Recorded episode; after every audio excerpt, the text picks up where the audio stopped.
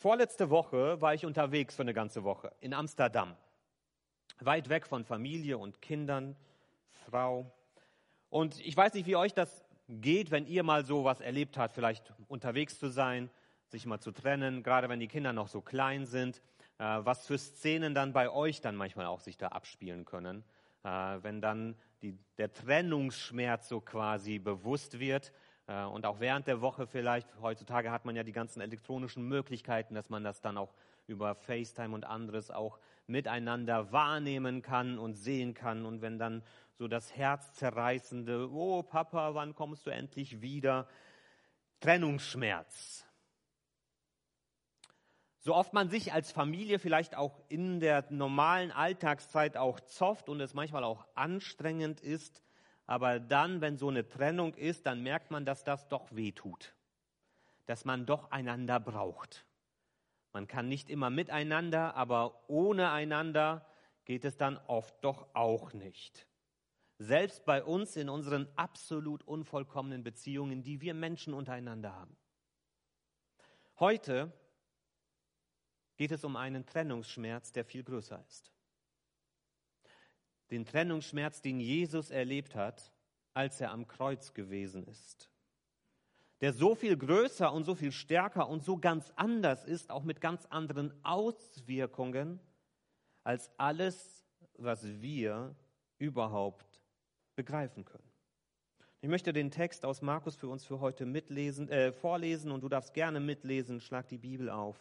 Markus 15, die Verse 33 bis 37.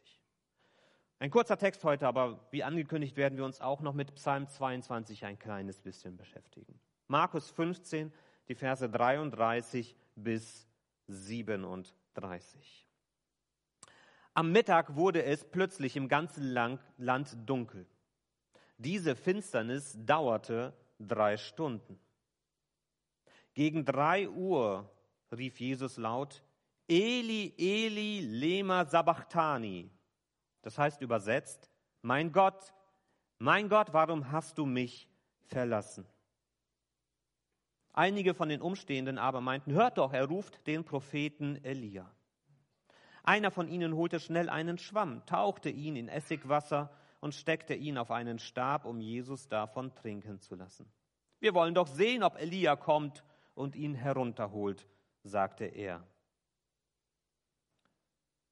Aber Jesus schrie laut auf und starb.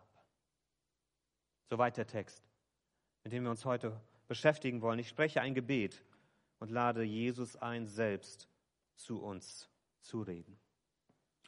Jesus, und so stehen wir wieder vor dir und deinem und dem Kreuz, an dem du hängst. Herr, danke, dass du uns etwas zu sagen hast, auch durch das, was dort geschehen ist. Ich bitte dich, dass du zu uns redest und dass du uns verstehen lässt, was wir verstehen dürfen und sollen. Amen.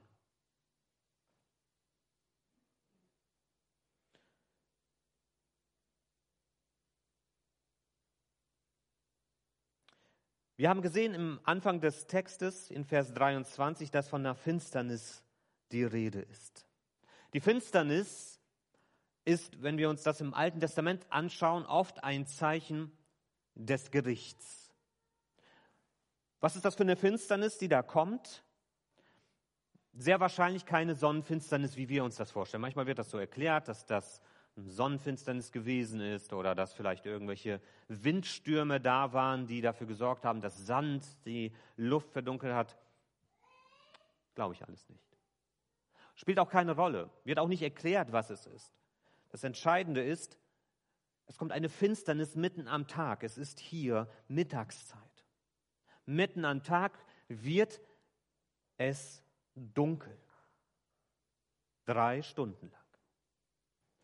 Finsternis am Tag ist ein Zeichen des Gerichts. Das sehen wir im Alten Testament an verschiedenen Stellen. Zum Beispiel beim Auszug aus Ägypten.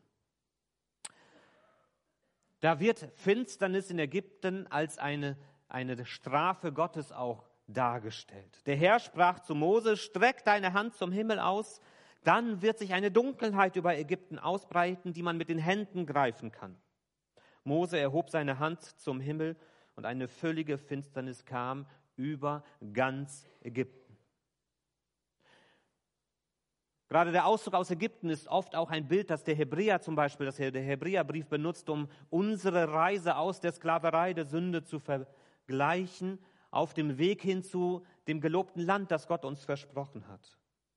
Und in Ägypten beginnt diese Reise unter anderem damit, dass eine Finsternis über das ganze Land kommt und das ähm, mit den Ausschlag auch dafür gibt später, dass das Volk ausziehen darf. Ganz am Ende des Alten Testaments finden wir folgende Verse. Da spricht Gott durch den Propheten Amos. Ich, Gott der Herr, kündige euch an. An jenem Tag lasse ich die Sonne schon am Mittag untergehen. Und die Dunkelheit bricht am helllichten Tag über das Land hinein. Eure Freudenfeste lasse ich zu Leichenfeiern werden und eure fröhlichen Lieder zu Toten, Totenklagen. Ich sorge dafür, dass ihr Trauergewänder anzieht und euch vor Kummer die Köpfe kahl schert. Ihr werdet so verzweifelt sein wie jemand, dessen einziger Sohn gestorben ist. Es wird ein bitterer Tag für euch sein, wenn das Ende kommt. Und der Zusammenhang in Amos ist da auch sehr interessant. Denn dort spricht Gott ein Urteil über das Volk, über die Mächtigen des Volkes aus, die das Volk in Hunger und in Ungerechtigkeit untergehen lassen. Und er spricht hier ein Gerichtsurteil aus über dieses Volk, das sich so von seinen Wegen entfernt hat. Und die Dunkelheit ist ein Zeichen dafür, dass Gott Gericht spricht über sein Volk. Und so haben wir das eben auch bei uns in unserem Text. Die Finsternis, die in diesem Moment das ganze Land dort erfasst als Urteilsspruch Gottes. Aber über wen? Über wen ist dieses Urteil gesprochen? Über die Menschen, die Jesus ans Kreuz geschlagen haben? Über Jesus selbst, der unsere Schuld auf sich genommen hat? Über wen spricht Gott hier ein Urteil? Bei dieser Frage nähern wir uns schon sehr an dieses Geheimnis des Kreuzes an. Denn was passiert am Kreuz? Am Kreuz stirbt Jesus Christus, aber stellvertretend für uns Menschen, für alle Menschen. Der Unschuldige stirbt beladen mit unserer Schuld. Und wir werden später diesen Schrei von Jesus hören, mein Gott, mein Gott, warum hast du mich verlassen? Das heißt, in diesem Moment auch diese Dunkelheit ist der Moment, wo sich der Vater symbolisch vom Sohn abwendet. Je Gott, der Vater, das Licht dieser Welt, kehrt seinem Sohn den Rücken zu, weil Jesus unsere Schuld auf sich genommen hat. Und indem er Jesus den Rücken zuwendet, weil Jesus unsere Schuld trägt, wendet er uns allen den Rücken zu, um uns deutlich zu machen, so geht das nicht. Eure Wege führen nicht ins Leben, sondern in die Dunkelheit.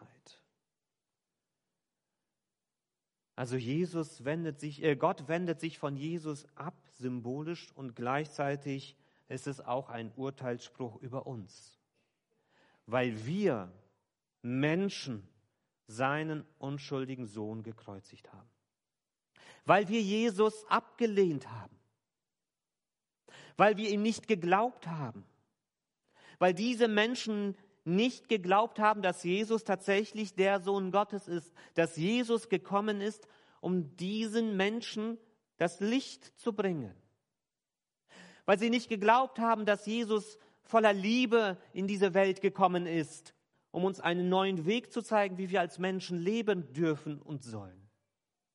Weil sie nicht geglaubt haben, dass Jesus gekommen ist, um uns Hoffnung zu schenken darauf, dass eine andere Welt, ein anderes Leben möglich ist. Weil sie nicht geglaubt haben, dass wir in Jesus Christus Rettung finden können.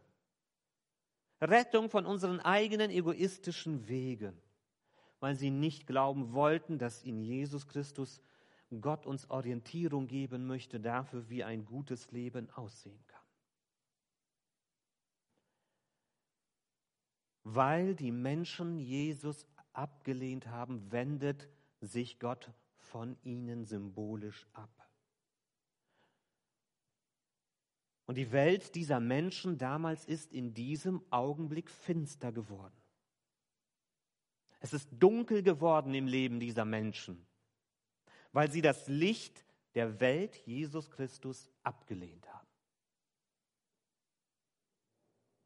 Das Kreuz ist ein einmaliger Moment in der Geschichte der Menschheit.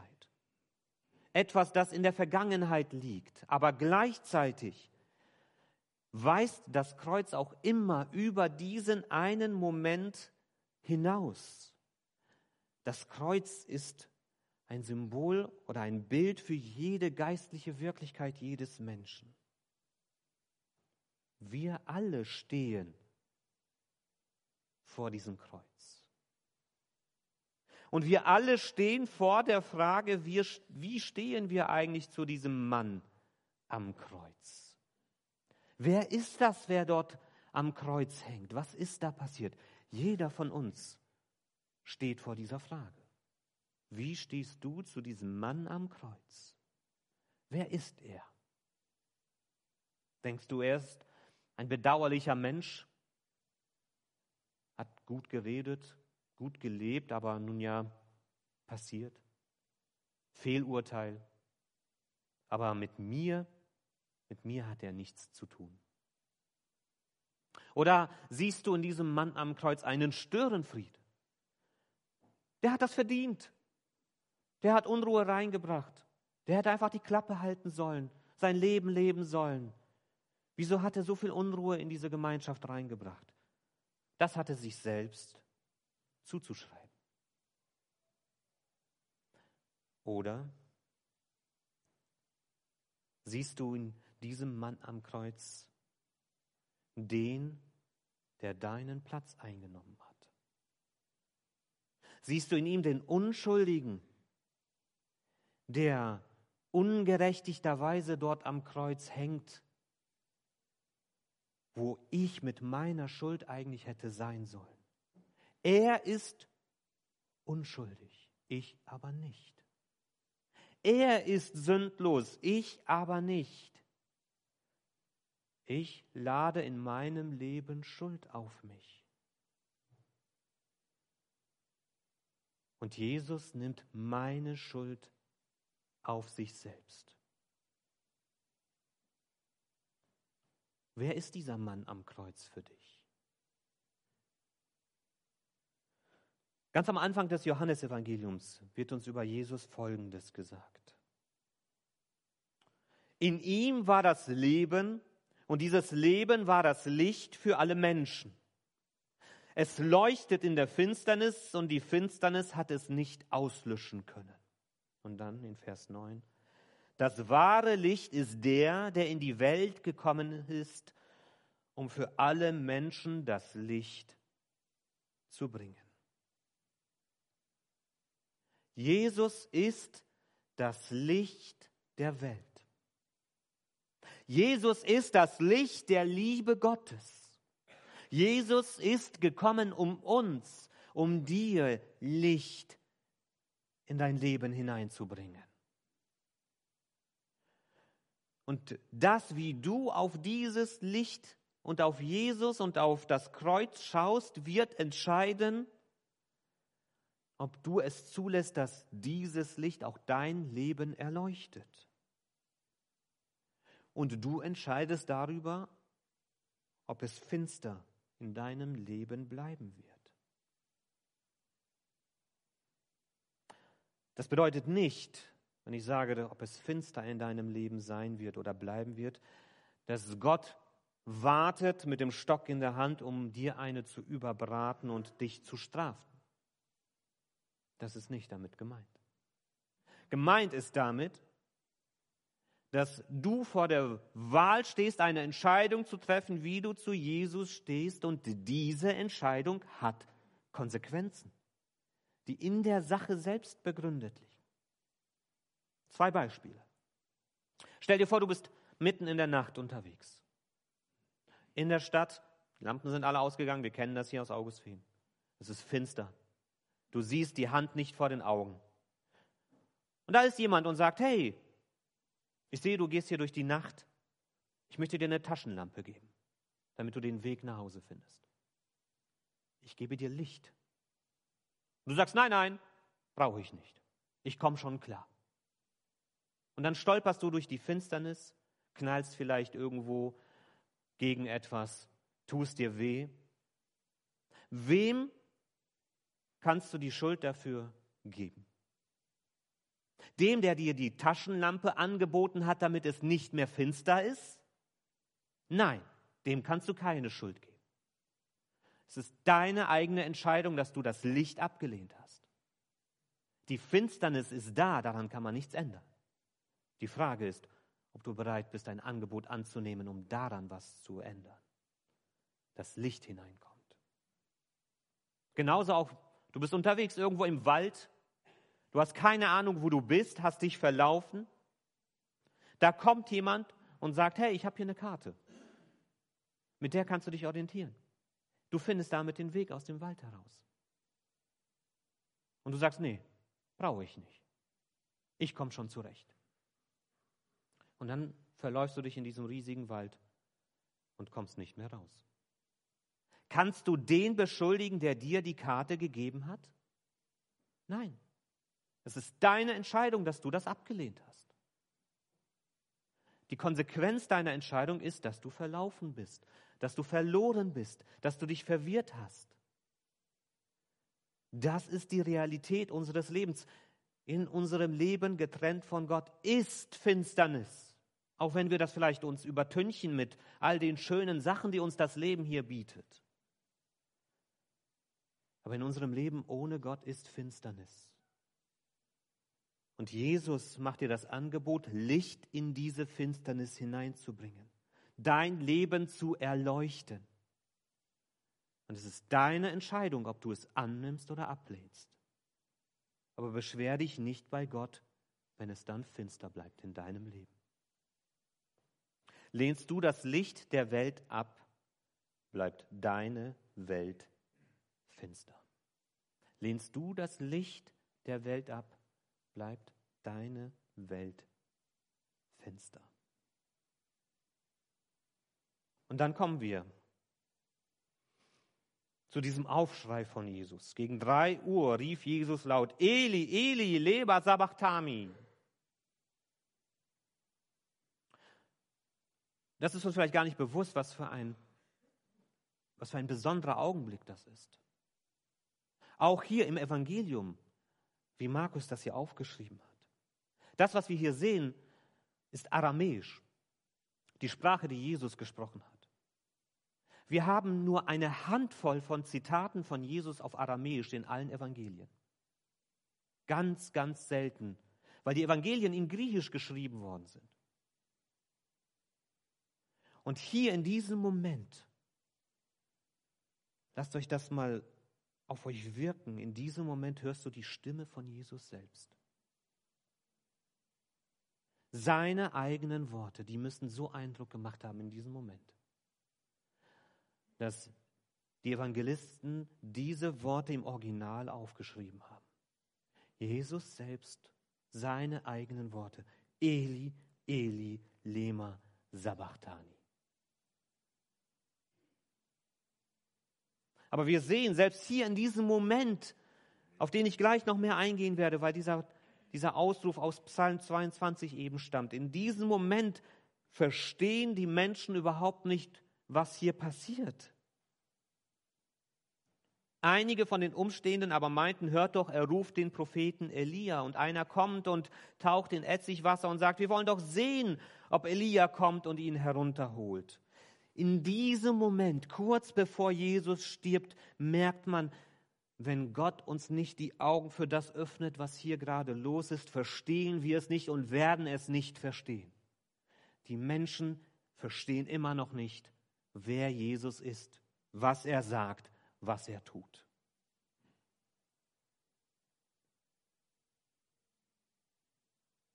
Wie erwähnt, Jesus zitiert hier in diesem Ausspruch, mein Gott, mein Gott, warum hast du mich verlassen? Zitierte Psalm 22, aus dem wir schon in der Einleitung einen Vers gehört haben. Psalm 22 ist nicht so bekannt wie der nächste Psalm, Psalm 23. Aber auch Psalm 22 ist unglaublich faszinierend. Lasst ihn mal auf euch wirken, wenn ihr ihn ganz durchliest. Der ist zu lang, dass wir ihn komplett hier lesen werden. Aber das Interessante ist, wenn wir diesen Psalm durchgehen mit offenen Augen, sehen wir ganz, ganz, ganz viele Verbindungen zwischen Psalm 22 und dem, was am Kreuz geschieht. David hat diesen Psalm geschrieben. Es ist ein Psalm voller Verzweiflung und Not. Und in diesem Psalm finden sich viele Ähnlichkeiten zur Geschichte von Jesus. Ich möchte einige mal zitieren, ein paar Verse. Eben das mein Gott, mein Gott, warum hast du mich verlassen? Ich schreie verzweifelt, doch du bist so weit weg. Nirgendwo scheint mir Rettung in Sicht zu sein. Und dann sieben bis neun. Und was ist mit mir? Ein Wurm bin ich. Kein Mensch mehr, nur noch Hohn und Spott hat man für mich übrig. Alle Leute machen sich über mich lustig. Wer mich sieht, verzieht sein Gesicht und schüttelt verächtlich den Kopf. Überlass Gott deine Not, lästern sie. Der soll dir helfen und dich retten. Er liebt dich doch. Oder etwa nicht? Vers 16 und 17. Ich bin ohne Kraft, ausgetrocknet wie eine Tonscherbe. Die Zunge klebt mir am Gaumen, ich habe also Durst. Du hast mich in den Staub gelegt, dahin, wo die Toten liegen. Eine Meute böswilliger Menschen umkreist mich gierig wie wildernde Hunde. Hände und Füße haben sie mir durchbohrt. Schon teilen sie meine Kleider unter sich auf und losen um mein Gewand. Und dann dieser letzte Vers. Selbst die Menschen, die noch nicht geboren sind, werden von seinen gerechten Taten hören. Und man wird sagen, der Herr hat es vollbracht. Ganz, ganz viele Querbezüge zwischen Psalm 22 und dem, was Jesus am Kreuz geschieht. Wie gesagt, dieser Psalm ist bis Vers 21 ein Psalm voller Verzweiflung, Angst und Schwäche.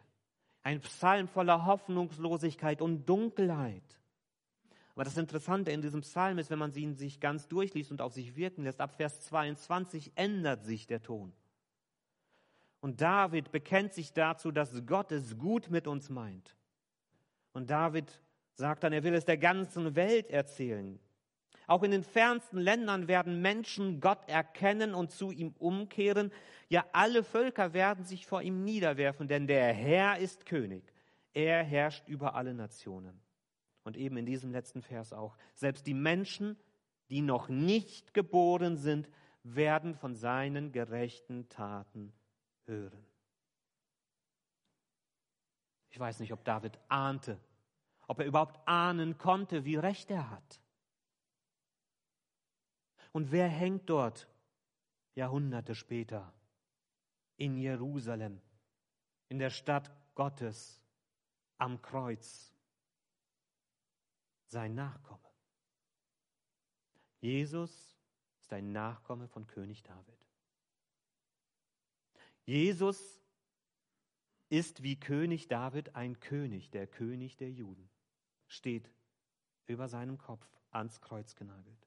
Aber er ist ein ganz anderer König als David. Genauso wie David nach dem Herzen Gottes, aber er ist Gott selbst der dort am Kreuz hängt. Im Psalm 22 spüren wir so diese innere Verzweiflung von David, weil er sich von Gott im Stich gelassen fühlt. Weil er das Gefühl hat, dass Gott so weit weg ist. Weil er daran verzweifelt, dass er nicht erlebt, dass Gott bei ihm ist, ihn in seiner Not alleine gelassen hat. Das ist eine ganz tiefe Verzweiflung, die wir bei David erleben. Ich weiß nicht, ob du das kennst. Ob du dieses Gefühl kennst, dass dein Leben so am Zerbrechen ist. Das Gefühl, dass alles, was dich retten könnte, so weit weg ist. Das Gefühl, allein zu sein, allein kämpfen zu müssen, allein leiden zu müssen.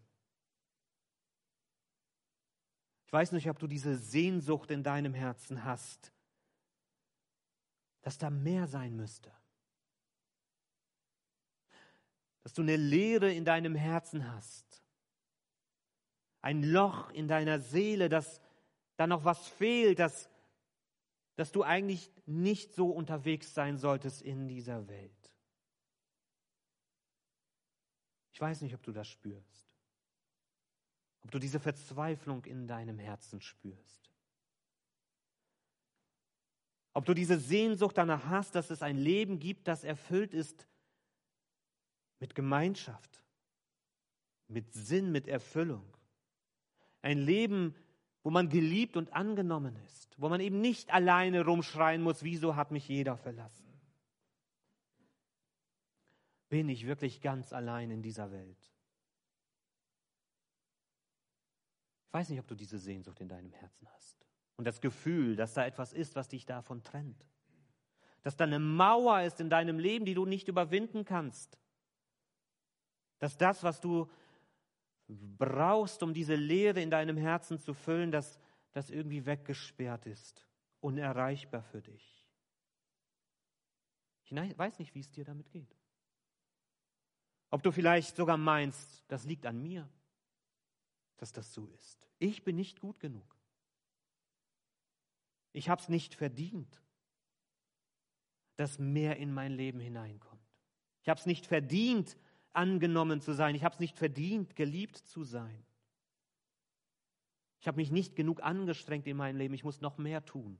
Ich weiß nicht, was da in deinem Leben vor sich geht. Was deine Seele zu dir spricht. Hör mal drauf. Denn wenn du dieses in deinem Herzen spürst, so dieses Verzweifeltsein auch und das Gefühl zu haben, dass da was fehlt, dass man so allein damit ist, dann ist das deine Seele, die da zu dir spricht. Jeder Mensch ist mit einer Sehnsucht ins Herz gelegt, in Gemeinschaft mit Gott zu leben. Die Sehnsucht danach, dass da mehr ist im Leben als nur Arbeit und Alltag und Dinge dieser Welt, dass da mehr sein müsste. Mehr als allein durch diese Welt zu laufen und das Gefühl zu haben, dass man von allen Menschen verlassen ist. Mehr, das ist in uns hineingelegt, diese Sehnsucht danach. Das Problem ist, dass wir diese Stimme unserer Seele oft zum Schweigen bringen wollen, überhören wollen, die Ohren verschließen wollen dafür und die Augen verschließen und uns gar nicht darauf einlassen wollen. David schreit diese Verzweiflung raus und öffnet sich dadurch den Weg dazu, dass es anders werden kann. Unterdrück diese Stimme nicht. Übertön diese Stimme in deiner Seele nicht, wenn sie da ist. Diese Stimme sagt dir diese Wahrheit, du bist dafür geschaffen, in der Gemeinschaft mit Gott zu leben. Das ist Sinn und Ziel deines Lebens. Und das wirst du nirgendwo anders in dieser Welt finden.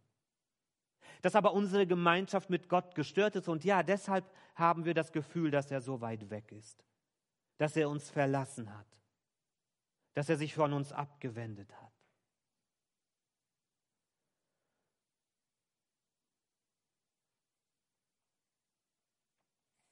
Lass diese Stimme zu dir sprechen.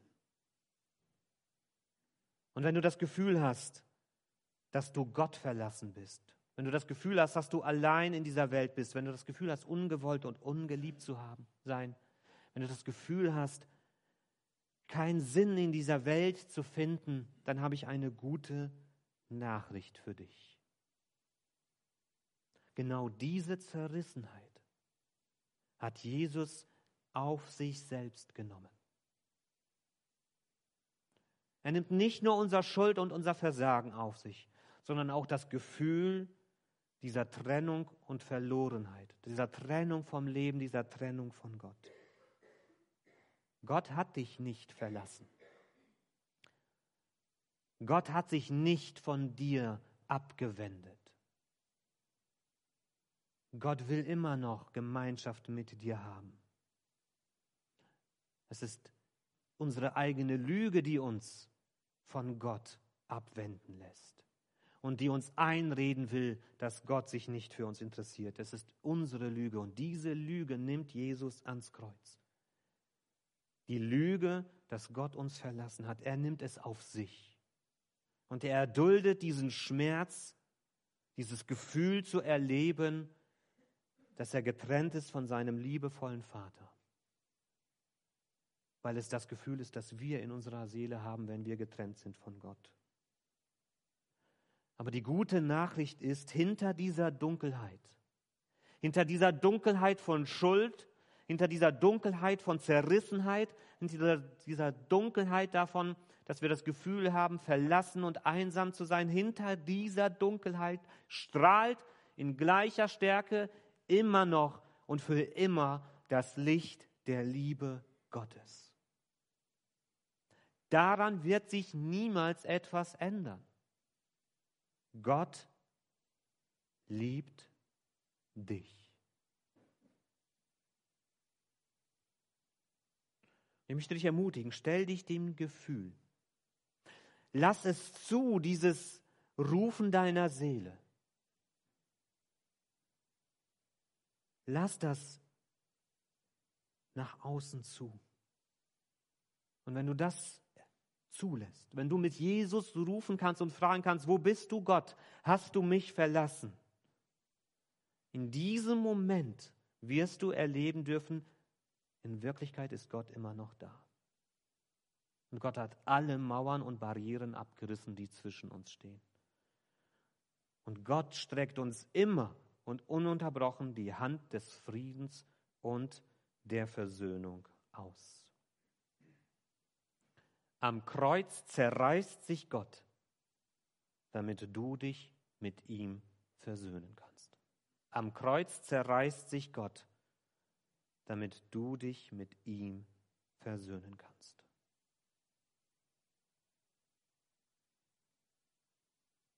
Und dann dieser letzte Vers.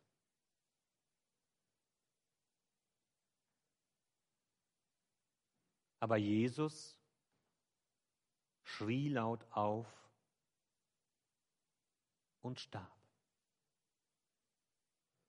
Wörtlich, er atmete aus. Der letzte Atemzug eines Menschen. Ganz am Anfang der Menschheit lesen wir, dass Gott den unbelebten Menschen nahm und seinen Atem in die Nase dieses Menschen blies, damit dieser Mensch oder damit dieser Klumpen Erde leben kann und lebendig wird. Gott hat dem Menschen seinen Atem geschenkt, damit er leben kann. Und hier, in diesem heiligsten aller heiligen Momente, haucht der gekreuzigte Gott seinen Atem aus. Es ist der Atem des Todes und gleichzeitig damit der Atem des Lebens, der dir ein neues Leben schenken kann. Jesus stirbt, damit du leben kannst.